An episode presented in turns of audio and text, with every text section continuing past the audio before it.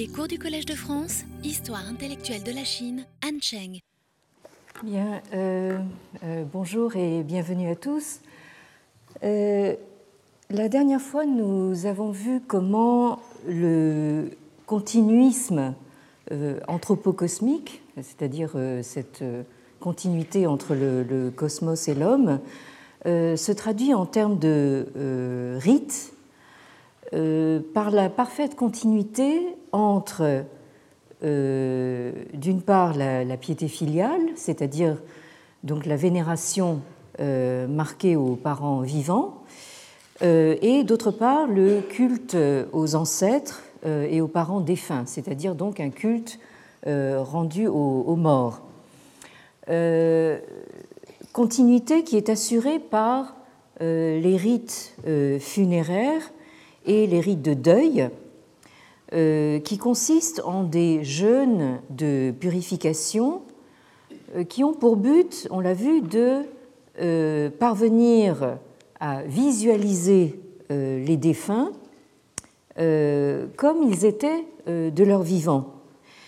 Et ces rites consistent aussi en des offrandes sacrificielles qui doivent être faites aux défunts euh, comme s'ils étaient présents, comme s'ils étaient encore euh, vivants.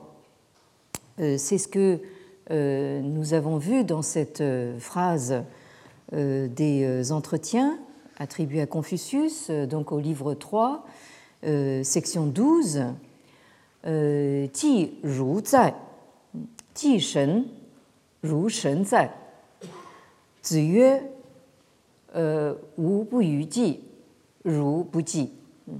euh, donc, euh, il s'agit de ti, donc de faire ces offrandes sacrificielles, comme si le défunt ou l'ancêtre à qui est faite cette offrande était là, était présent.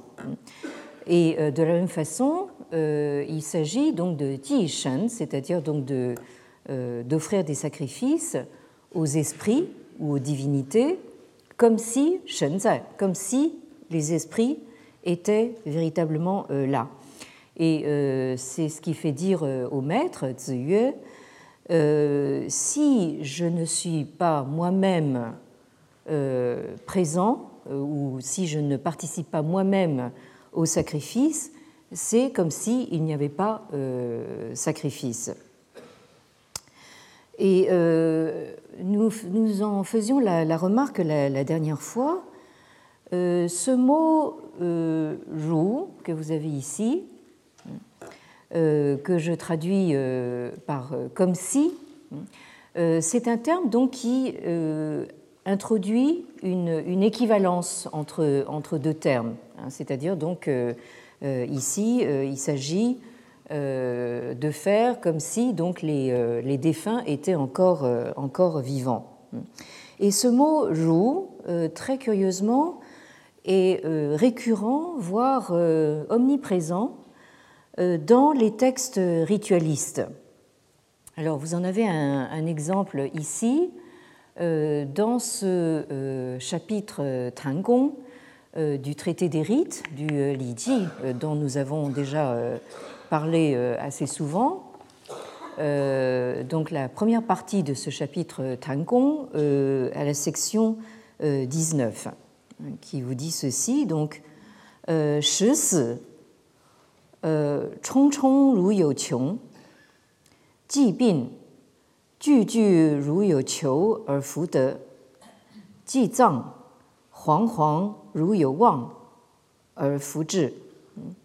Donc, euh, c'est-à-dire euh, euh, tout de suite après la mort, euh, on suppose donc c'est sous-entendu du père ou de, de, la mère, donc aussitôt après la mort, donc le sous-entendu le fils pieux et euh, Chong Chong, euh, on le comprend en général comme voulant dire euh, il est submergé par une sorte de, trop-plein de, chagrin.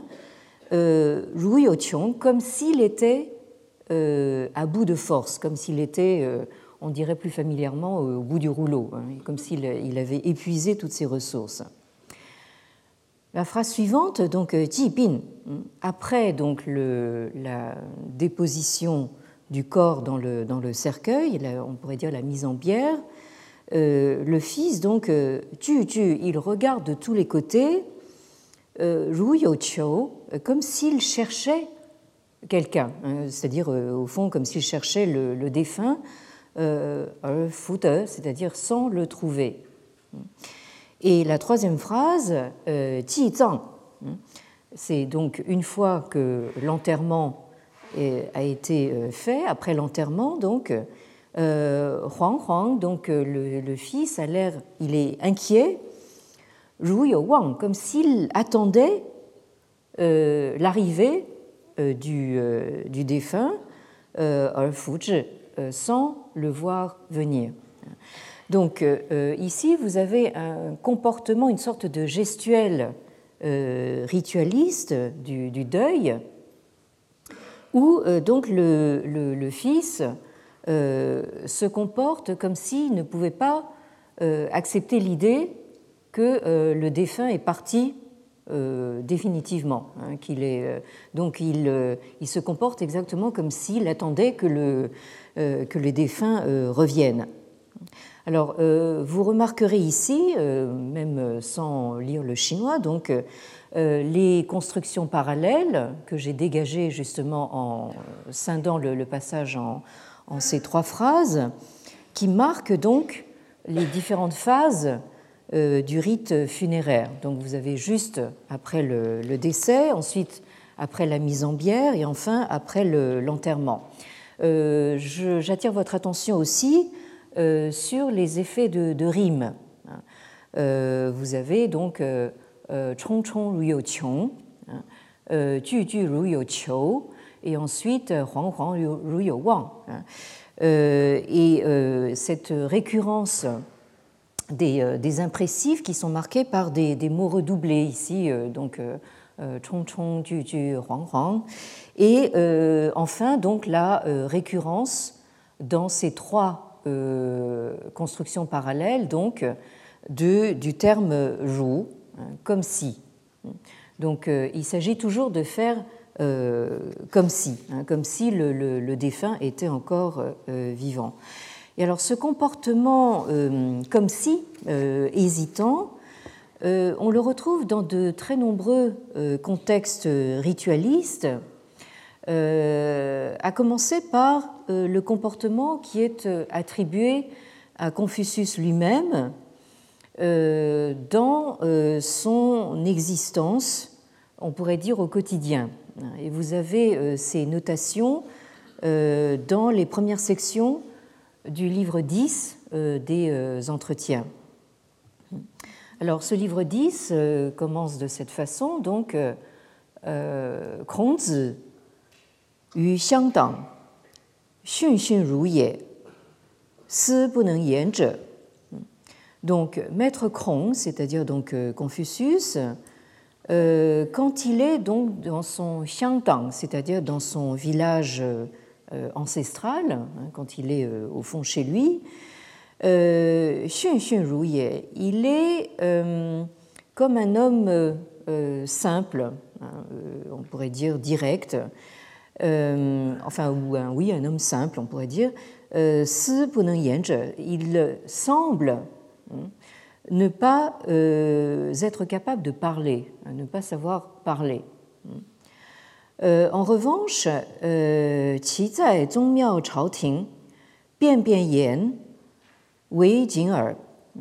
quand il est donc au euh, c'est-à-dire au temple des ancêtres, et euh, donc à la, à la, cour de son prince, euh, Bian Bian Yen, là, il parle avec aisance, il sait, bien parler, seulement donc euh, Jin, hein, avec, euh, en faisant attention à ce qu'il dit. Et euh, la notation continue donc dans la deuxième section, ce, au début de ce même livre 10. Chao yu xia da fu yan, kan kan ru ye, 与上大夫言，隐隐如也。Alors, à la cour, ici, donc, euh, oui, à la cour, on répond au téléphone. Donc, à la cour, euh, quand il euh, euh, parle aux xia dafu, hein, c'est-à-dire donc aux officiers de rang inférieur, il il a l'air franc et ouvert. Et Yu Shang donc quand il parle aux officiers de rang supérieur, Yin il, il a un air donc plein de, de respect. Ensuite, Junzai, Tsuji Ruye, Yu Ruye. Donc, quand le prince est présent, donc à la cour, euh, quand euh, il est en présence du, prince, euh, Tsuji Ruye, j'ai presque envie de traduire par il a l'air de marcher sur des œufs. Hein. C'est-à-dire, en fait, il, il, se, il se déplace, il se meut avec une certaine nervosité. Et euh, il prend un air très euh, concentré, très, très, très pénétré. Donc, euh, vous remarquerez ici, donc, c'est la, récurrence de ce, terme jour, hein, qui qualifie donc le comportement ritualisé attribué à Confucius, qui est représenté ici comme le, sage parfait, dans la mesure où il ne se contente pas euh, de se comporter de manière rituelle uniquement euh, dans les circonstances euh, exceptionnelles, somme toute, du, deuil d'un parent, mais au fond dans toutes les circonstances de la vie, hein, qu'il soit chez lui, donc dans son village, ou bien au temple ancestral, ou bien à la cour.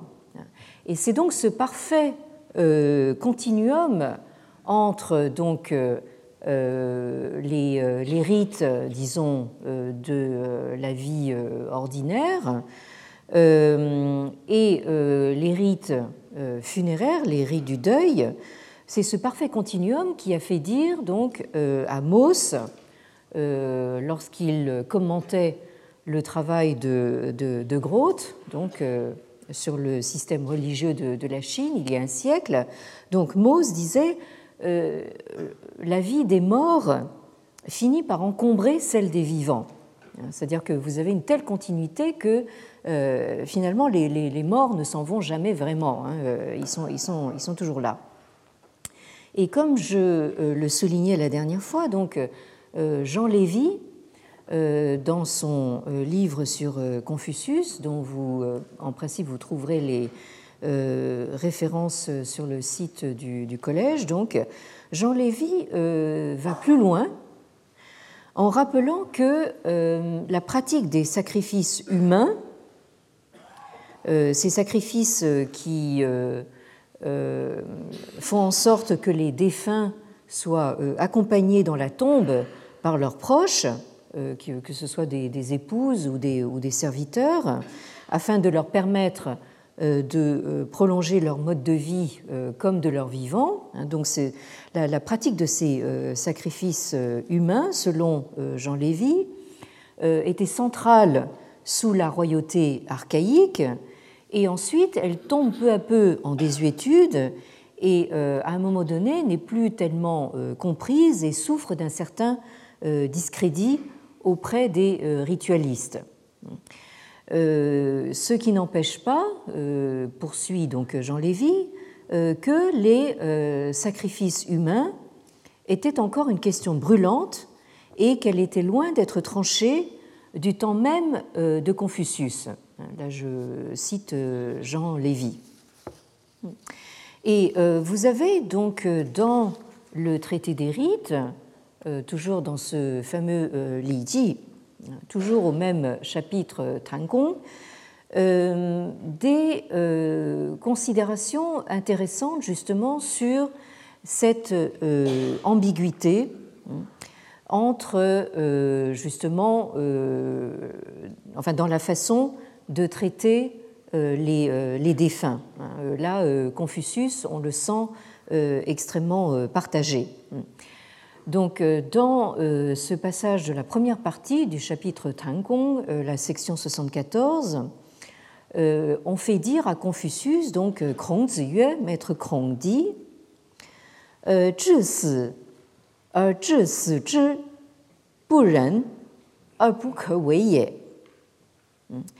donc, quand on euh, traite les défunts et qu'on les considère comme c'est-à-dire totalement morts, euh, alors là, j'attire votre attention ici, pour ceux d'entre vous éventuellement qui lisent un peu le, chinois.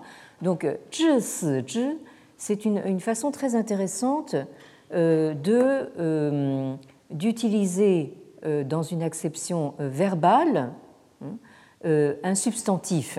Hein. Alors, ce sont des, gens qui sont euh, morts, vraiment morts. Hein. Euh, mais euh, là, en fait, on, utilise donc cette, cette, expression dans une acception verbale, c'est-à-dire on les traite comme des gens vraiment morts, hein, une acception verbale transitive. Donc, quand on traite les défunts et qu'on les considère comme vraiment morts, c'est puren, c'est manquer d'humanité et donc, hein, ça, ça, ça ne peut pas se faire. Mais d'un autre côté, donc,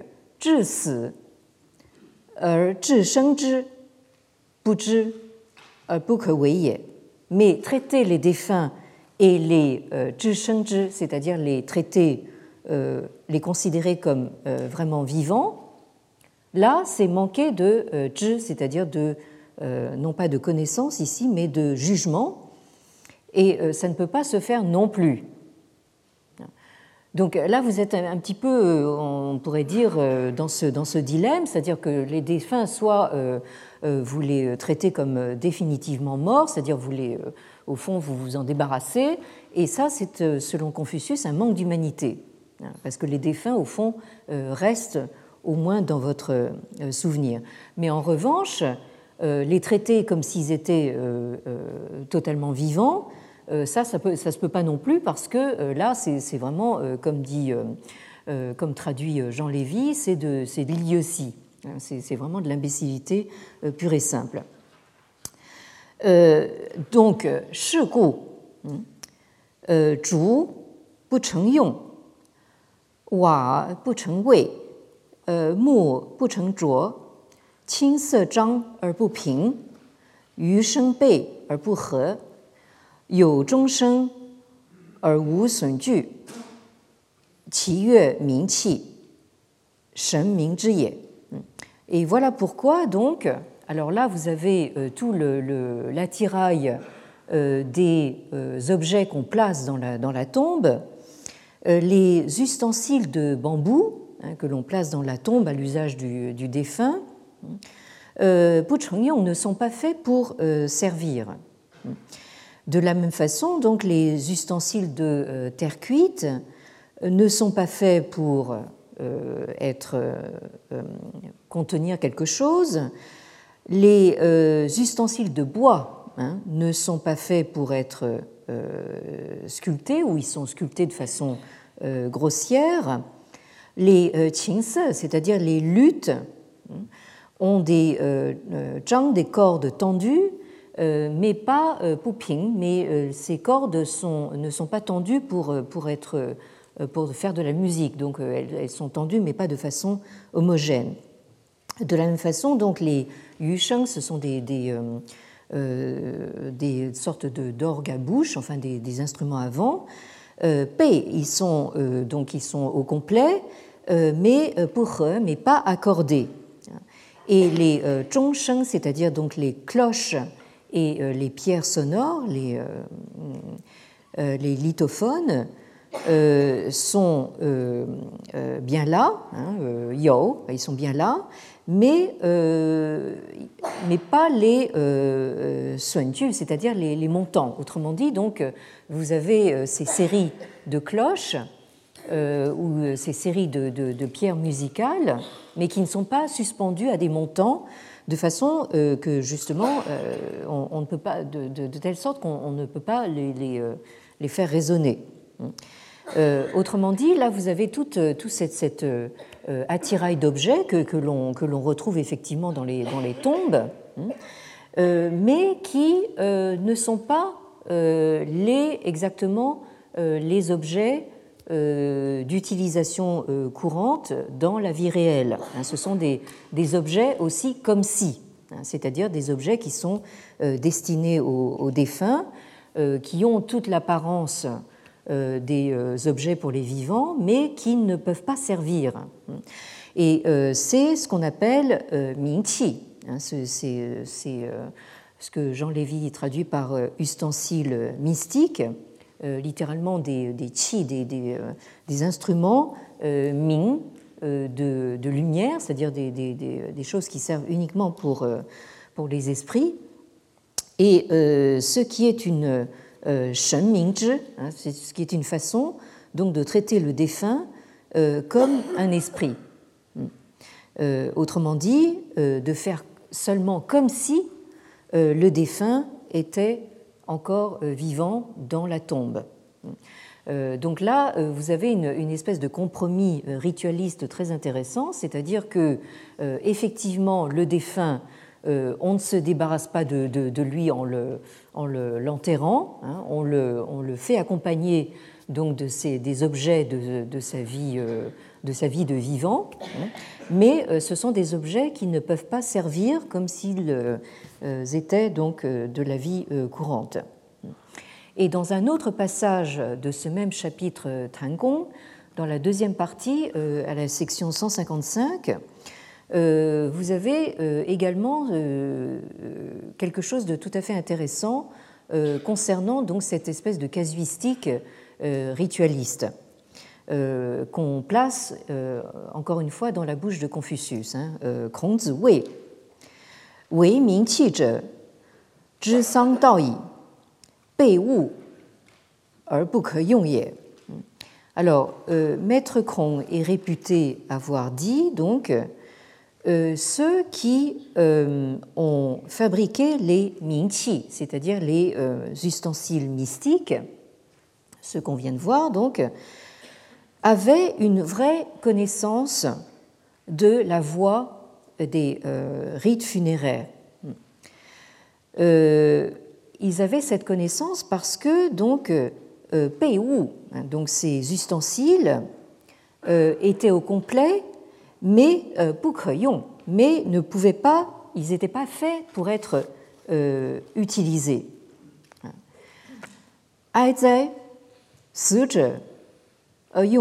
euh, utilisés. Alors, ah, ici, là, euh, vous avez un, un, soupir. Donc, ah, si pour les si pour les morts, on avait utilisé des euh, des ustensiles faits pour les vivants. Est-ce qu'il n'y aurait pas eu le risque, hein, est-ce qu'il n'y aurait pas eu le risque d'aller euh, yongxun, c'est-à-dire donc littéralement d'utiliser des, euh, des, humains, vivants, hein, sacrifiés donc sur la tombe. Hein. Euh, pour, accompagner donc le, défunt dans la tombe. Est-ce qu'il n'y aurait pas eu ce risque d'aller jusqu'à euh, immoler euh, des vivants pour servir les morts? Et le, passage continue en disant Ming Shen Ming hein, Donc là, ici, il s'agit de la citation, d'une citation du passage précédent, hein, de la section 74 que nous venons de, lire. Donc, on les appelle des ustensiles mystiques pour signifier donc qu'on traite le défunt euh, comme un esprit. Euh, euh,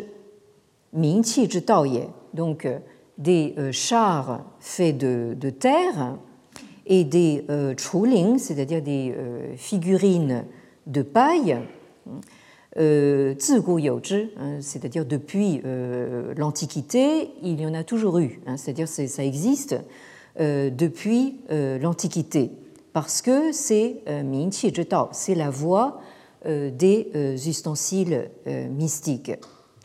Or, Kong Zi Wei, Wei Chu Ling Zhe Shan, Wei Wei Yong Zhe Bu Ren, Bu Yu Yong Ren Hu Zai. Or, Maître Kong considérait que euh, fabriquer des figurines de paille, Shan, ça c'est une bonne chose. Mais euh, Wei Yong, hein, fabriquer des mannequins euh, de bois, là c'est Puren, c'est manquer euh, d'humanité. Parce que là, est-ce qu'il n'y avait pas le risque, eu, donc il n'y avait pas le risque de Yongren, hein, c'est-à-dire littéralement de, d'utiliser des humains, des, humains vivants. Autrement dit, est-ce qu'il n'y avait pas le risque d'en arriver à immoler des êtres humains euh, vivants. Euh, donc cette phrase qui peut vous paraître un petit peu obscure, le, raisonnement est, le suivant, c'est-à-dire que euh, Confucius est censé considérer comme une bonne chose le fait de fabriquer des figurines de, paille, mais il considère comme un manque d'humanité Un risque justement d'enfreindre de, le, principe d'humanité, de, fabriquer des mannequins en bois, parce qu'ils ressemblent trop euh, justement à des êtres euh, humains réels, des êtres humains euh, vivants.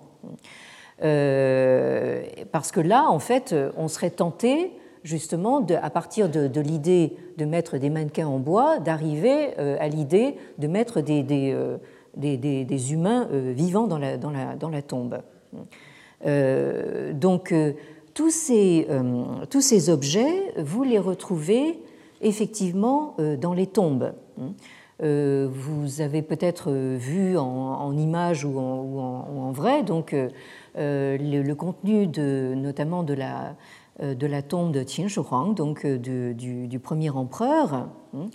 Euh, où vous avez euh, justement ces, fameux chars euh, et cette armée de, terre cuite à laquelle il est fait allusion ici, les, chars de terre, et aussi donc des figurines, des, mannequins en, bois qui, ressemblent justement à des, êtres vivants.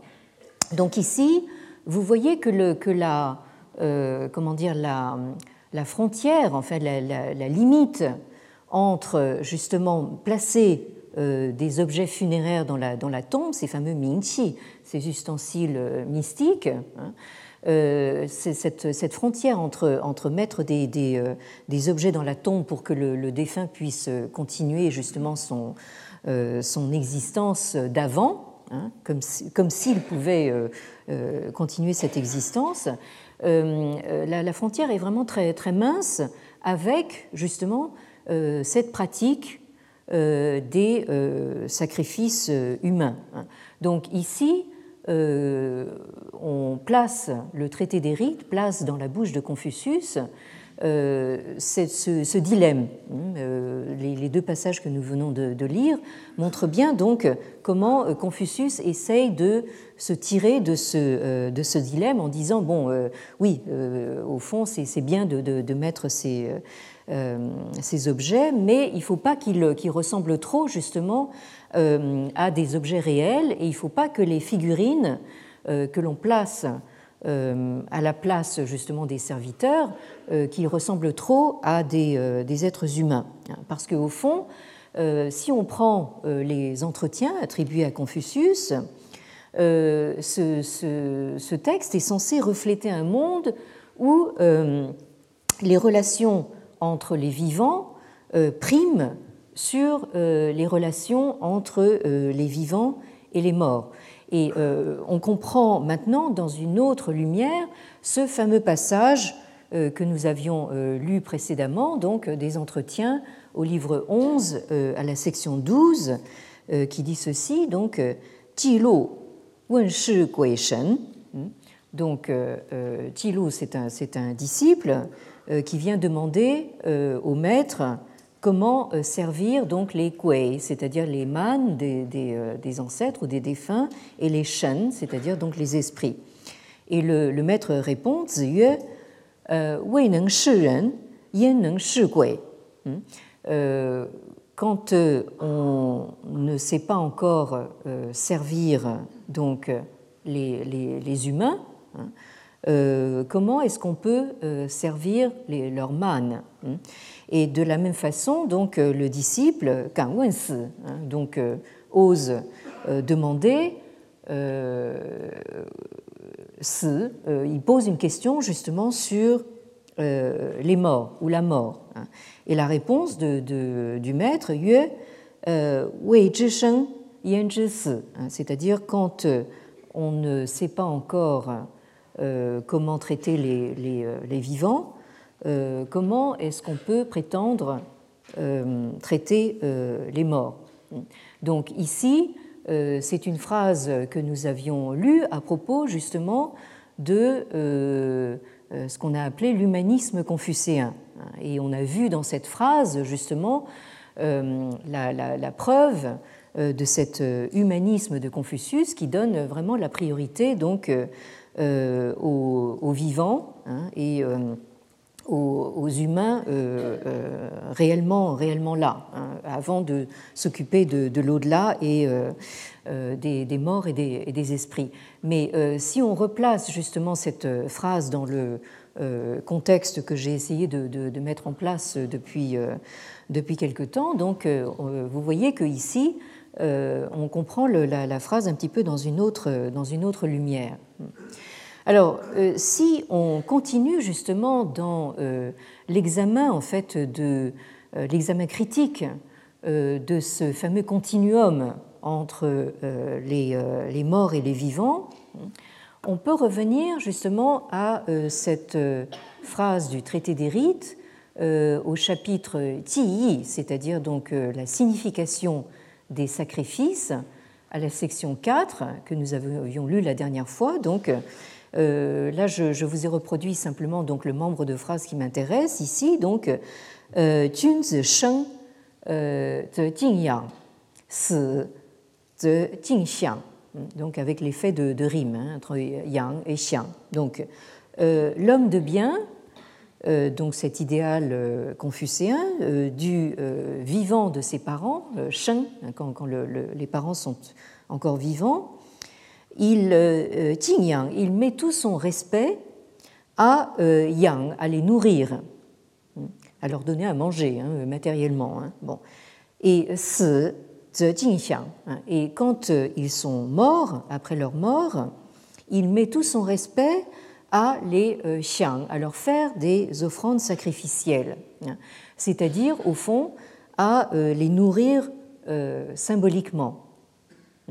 Mais euh, justement, en fait, là aussi, vous avez cette euh, ambiguïté de la, frontière entre de la nourriture euh, réelle et de la nourriture symbolique, exactement comme cette frontière très, très au fond, très peu marquée entre les ustensiles dont on se sert dans la vie courante et les ustensiles mingqi que l'on place dans la tombe, qui ont toute l'apparence des euh, ustensiles courants, mais euh, dont on ne peut pas se, servir. Et si vous prenez les entretiens au livre 2, à la section 7, vous avez donc un disciple, Ziyou, qui vient poser la question de la piété filiale. Ziyou Wen Xiao euh, donc ce, fameux terme euh, de, xiao qui nous occupe euh, depuis quelque temps et grâce à l'un d'entre vous, donc je suis allé voir le dernier film de Jia Zhangke, peut-être que certains d'entre vous l'ont vu, dont le titre est traduit en français par Par-delà les montagnes ou quelque chose comme ça. et vous avez donc dans ce film donc une, scène euh, de, on pourrait dire, de rite funéraire euh, moderne, donc extrêmement, extrêmement simplifié, hein, euh, où une mère donc apprend à son fils, donc un, fils qui a été élevé enfin à l'occidental, elle lui apprend donc les, à s'incliner devant donc la, dépouille de, son grand-père. Là, le, fils, quand sa, mère lui dit il faut, il faut s'agenouiller, il comprend même pas ce qu'elle que, ce lui dit. Hein. Bon, et vous aurez peut-être remarqué donc que cette mère, au moment où, elle, où son père meurt, donc, elle, elle enfile donc un, un brassard noir euh, sur le bras de son, de son propre fils. Euh, et ce brassard porte justement ce, euh, ce mot xiao, donc piété, piété filiale. Alors, donc ça c'est juste une, parenthèse pour vous montrer que même avec la, rupture de la modernité, etc., donc en, Chine même très contemporaine, vous avez encore une, une, espèce de vestige de ces, de ces rites funéraires. Alors, le maître répond à cette question concernant donc le xiao, la piété filiale. Euh,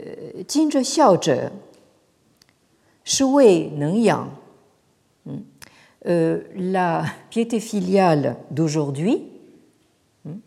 donc là nous sommes à l'époque de, Confucius, euh, ça consiste être à être capable de nourrir ses parents. C'est-à-dire, euh, au fond, ici, ce qui, euh, ce qui est dit, c'est que euh, de nos jours, la piété filiale, ça se limite à donner à manger à ses parents.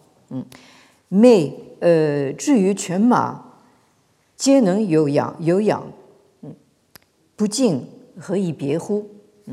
mais même des chiens, hein, des, des chiens et des chevaux, euh, hein, ils, euh, eux aussi, ils, euh, ils, sont capables, ils savent nourrir leurs parents.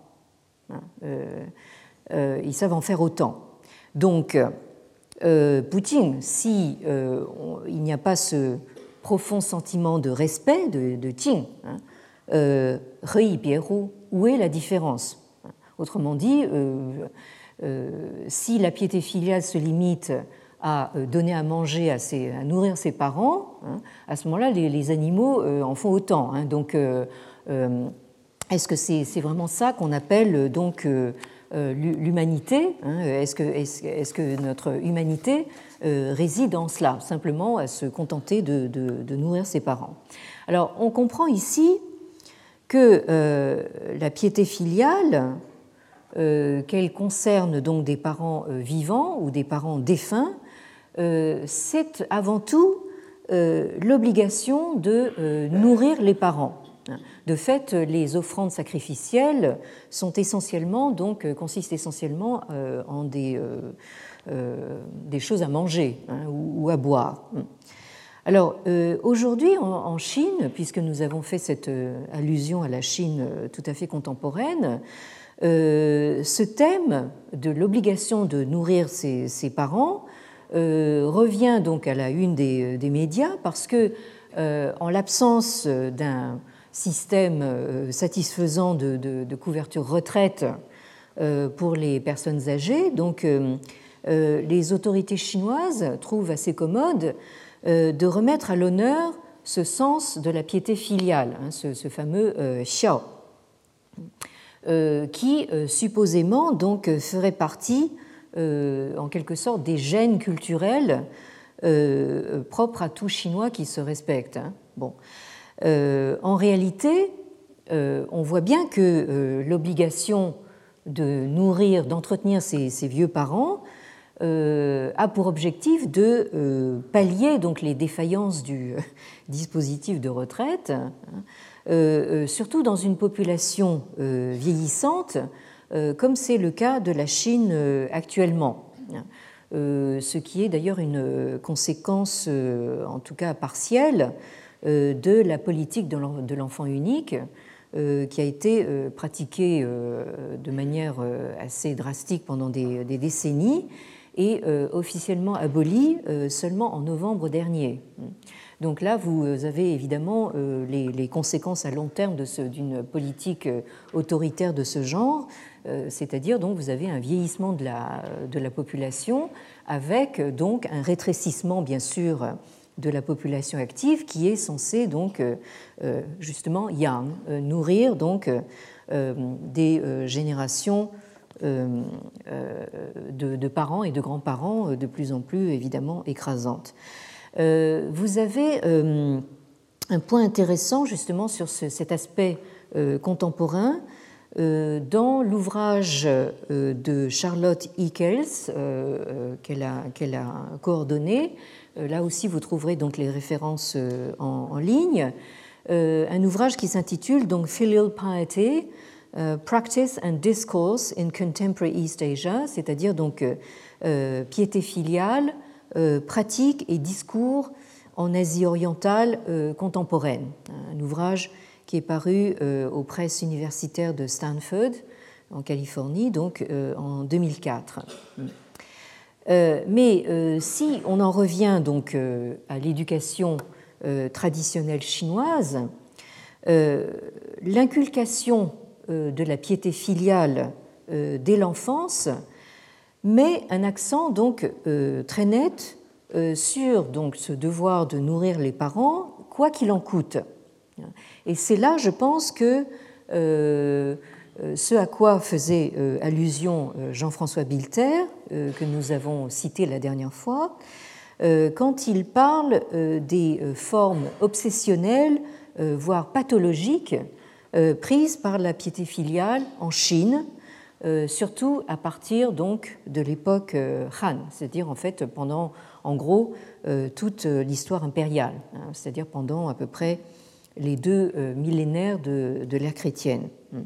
Alors, euh, vous avez ça, par exemple, dans ce que euh, on a intitulé les 24 exemples de piété filiale, dont vous avez une illustration ici.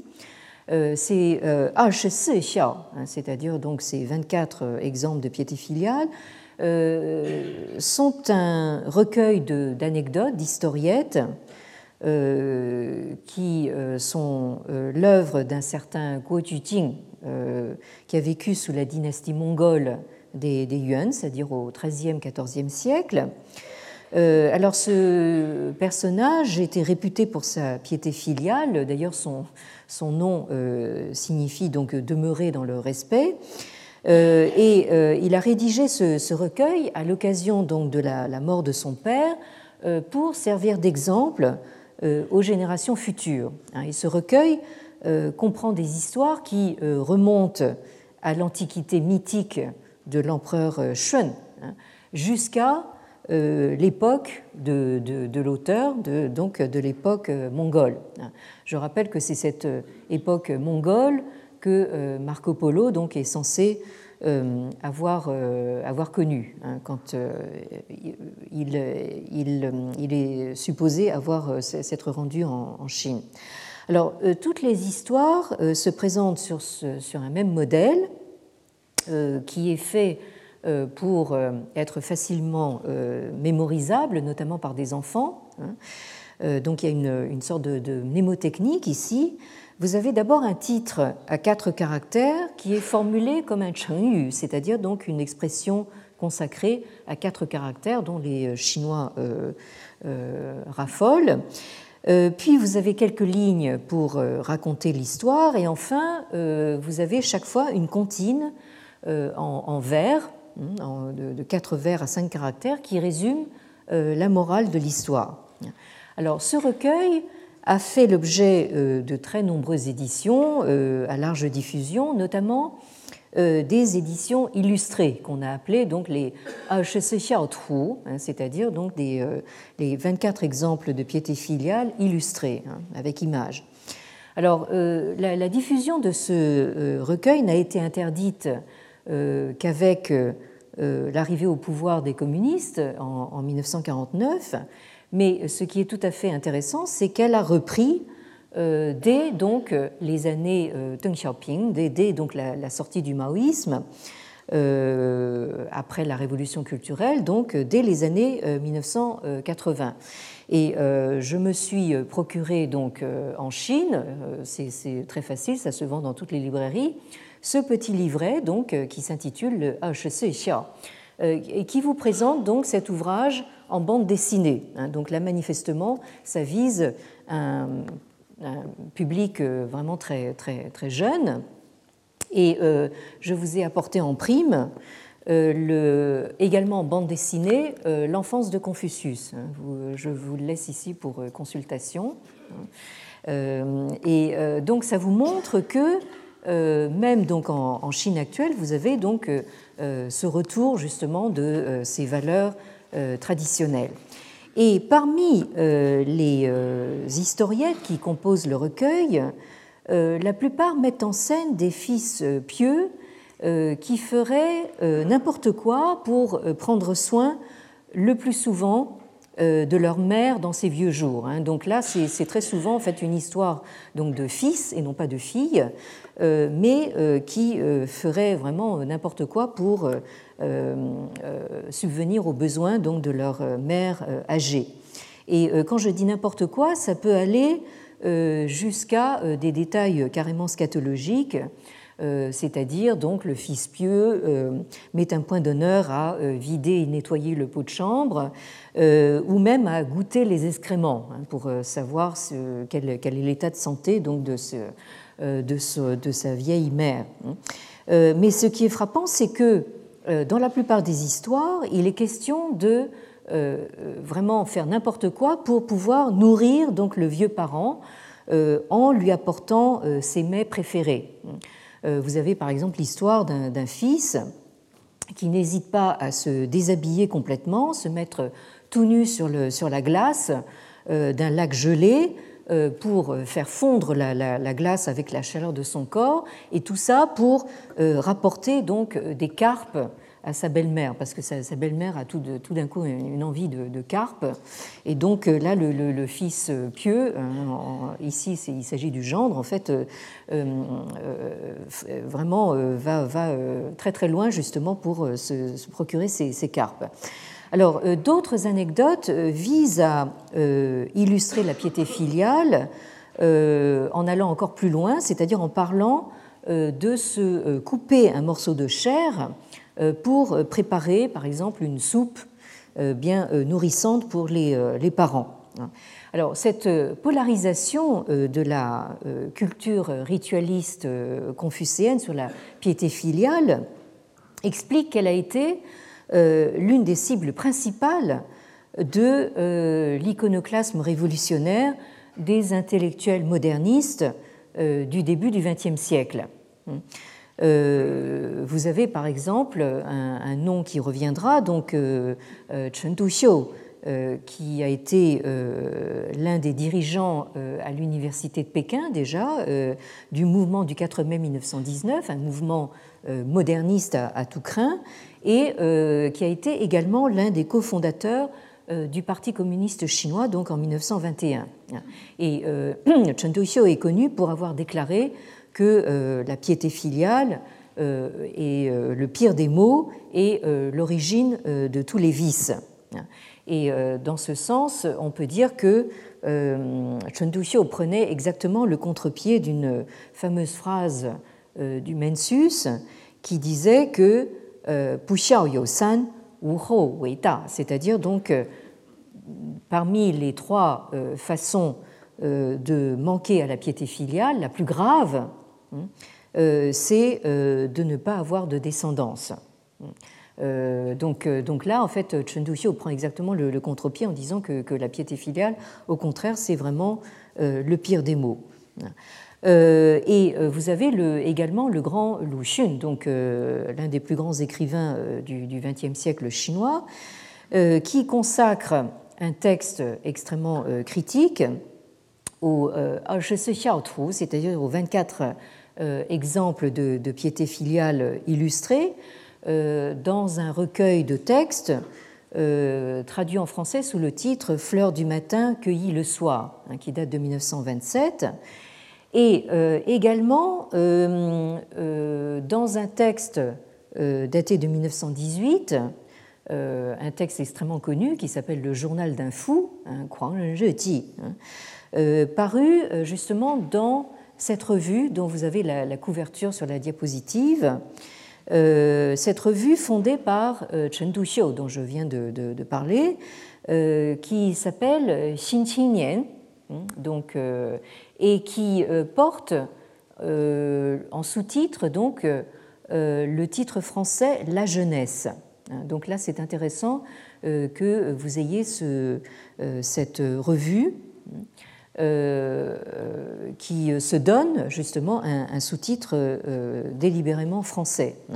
Donc, dans euh, ce journal d'un fou, Lu Xun enfonce le clou, si j'ose dire, de manière tout à fait radicale et, visionnaire, voire hallucinatoire. Alors, je vous ai reproduit donc ce, passage euh, histoire de, changer un petit peu de nos, vieux grimoires. Hein. Ici, vous avez de la, de la, de la prose moderne.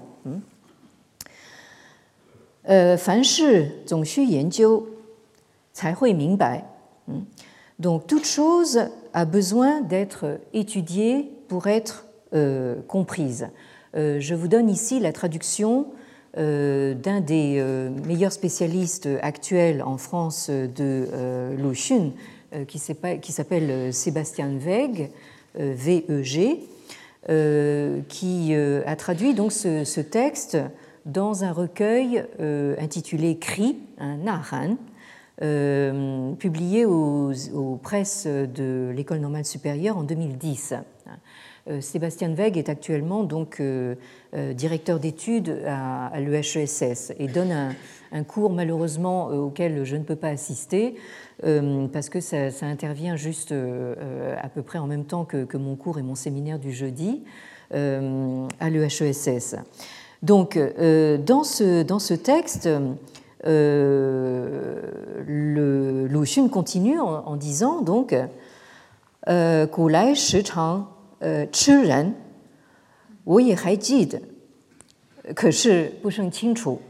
Donc, dans le passé, on mangeait souvent des humains. Euh, Moi-même, je m'en souviens, mais pas très clairement. Euh, là, c'est quelqu'un d'un peu dérangé hein, qui, parle. 呃，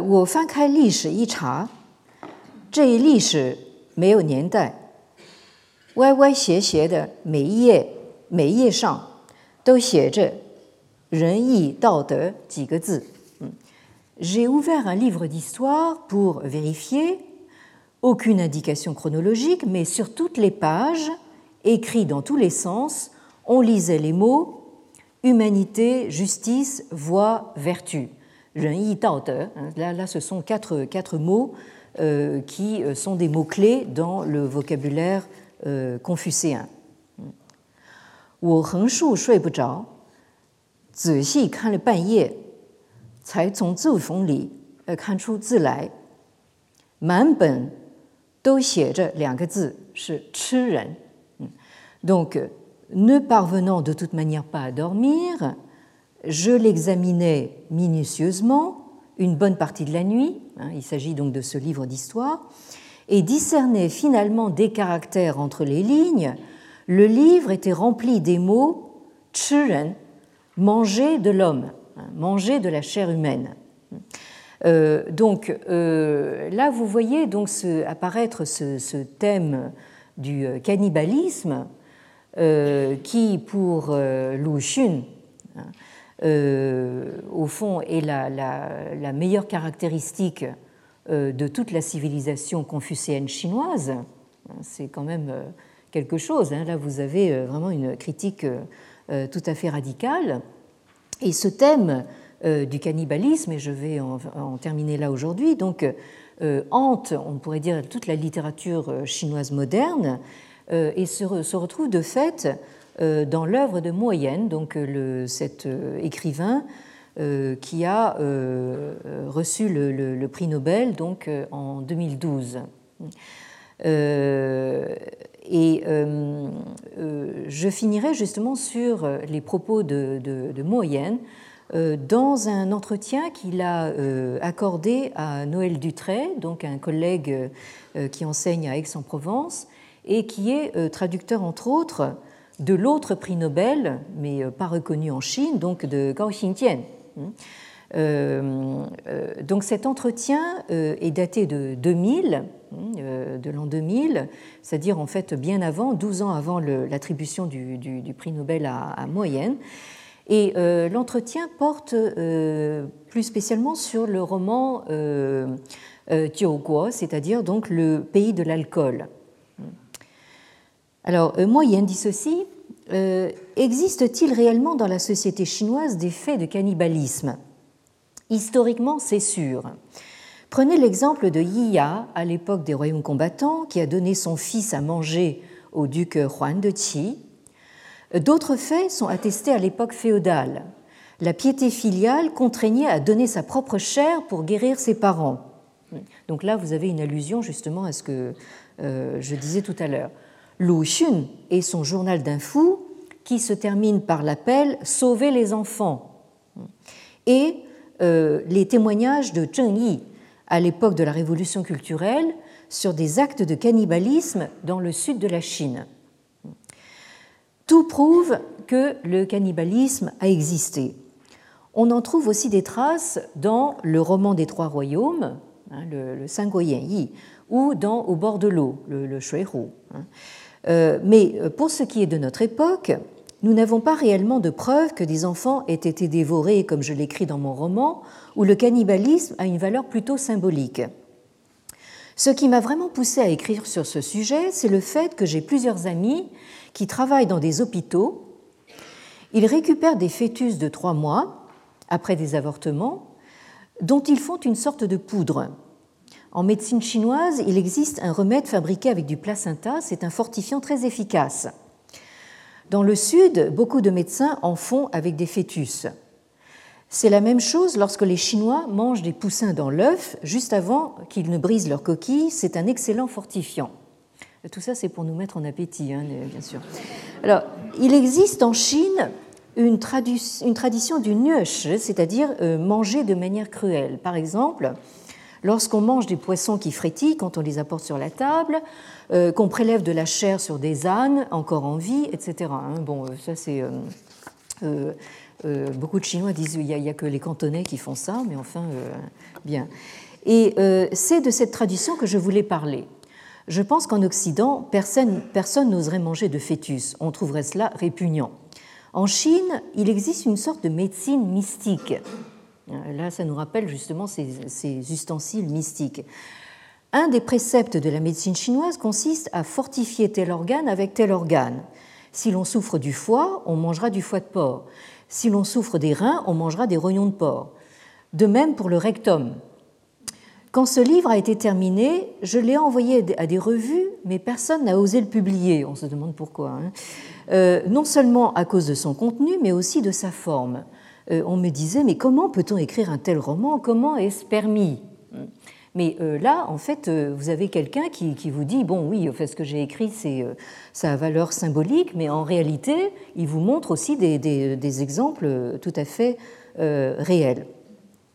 Donc, on pourrait dire que aussi bien Lu Xun que, que Moyenne nous entretiennent avec des fantasmagories d'ordre littéraire, mais euh, au fond, on peut dire qu'ils rejoignent les propos euh, de Jean Lévy sur euh, la pratique ritualiste funéraire qui pousse la logique de la continuité jusqu'au sacrifice humain, hein, et ce qui justifie tout à fait Jean-François Bilter dans sa remarque qu'il n'y a jamais eu de rupture. Le sacrifice humain n'a jamais été clairement condamné. Hein. Donc là, ce que j'ai voulu vous montrer, au fond, euh, c'est euh, ce qu'on pourrait appeler le, revers euh, de la continuité, le revers de ce continuisme. Et donc nous allons poursuivre justement sur d'autres aspects de ce continuisme la prochaine fois. Donc merci de votre attention et bon appétit quand même. Retrouvez tous les contenus du Collège de France sur www.colège-2-france.fr.